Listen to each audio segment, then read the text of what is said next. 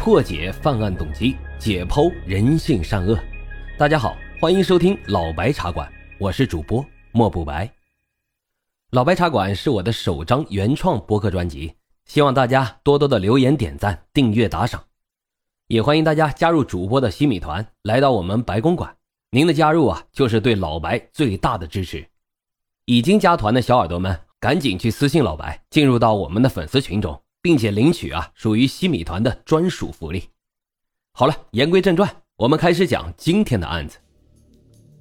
今天啊，咱们来聊一聊被评为中国十大奇案之一的重庆红衣男孩事件。那是发生在二零零九年，重庆一个年仅十三岁的男孩子在家中身亡。为什么说他是奇案呢？因为他的死相极为的诡异。身穿红色的花裙子，双手双脚啊，用专业的打结手法捆绑，并且啊吊在了房梁之上，脚上呢还吊着一个大秤砣。因为死法诡异，在当年被列入了中国十大灵异事件之一，并且在网上更是引起了剧烈的讨论和猜测。由于红衣男孩的死啊有很多说法，有人说是修道之人利用法术将其杀害。也有人说是被鬼上身了，更有人说说是茅山道士的蛤蟆续命法等等等等。总之啊，大多数都是与灵异事件相关，以至于时至今日，仍然还是有很多人在讨论和关注此事。那么，重庆红衣男孩的事件到底是怎么回事呢？他的死亡真相又是如何？真的是跟灵异事件有关吗？还是另有缘由？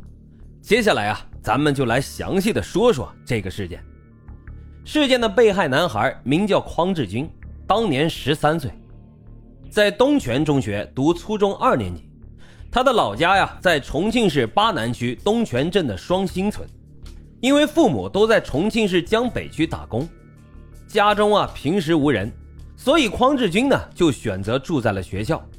每到周末的时候，他都会到父母打工的江北区。与父母一起度过周末，同时啊，也会向父母索要下一周的生活费。那个时候啊，基本上都是这样。一般初中生住校呢，都是一周一给生活费，给多了怕他们乱花。二零零九年的十月十四日周末，匡志军呢和往常一样来到了父母的住处，但是在他返回学校的时候啊，突然就跟父母说：“下周啊，我就不来了，我想自己回村里的老家看看。”因为平时这个匡志军比较内向，也不爱说话。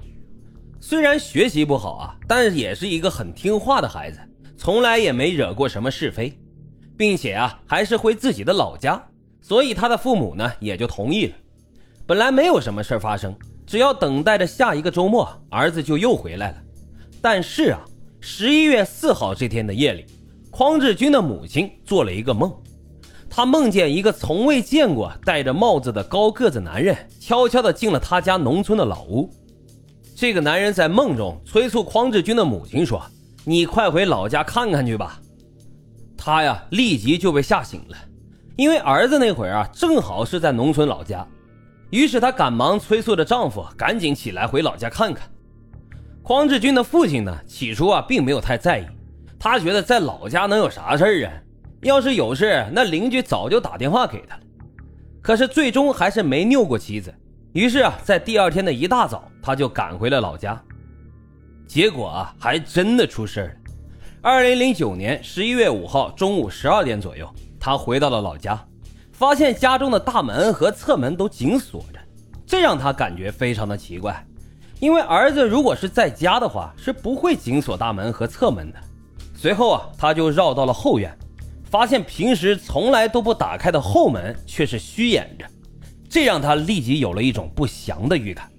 于是他立即从后门进到了屋子里，而眼前的一幕让他是惊恐万分。儿子匡志军呢，被吊在了房梁上，双脚离地，身上穿着大红色的裙子，双手双脚被绳子绑的是结结实实，脚上还挂着一个大秤砣。旁边还有一把被推翻在地的凳子，而此时的匡志军呢，早已是死去多时。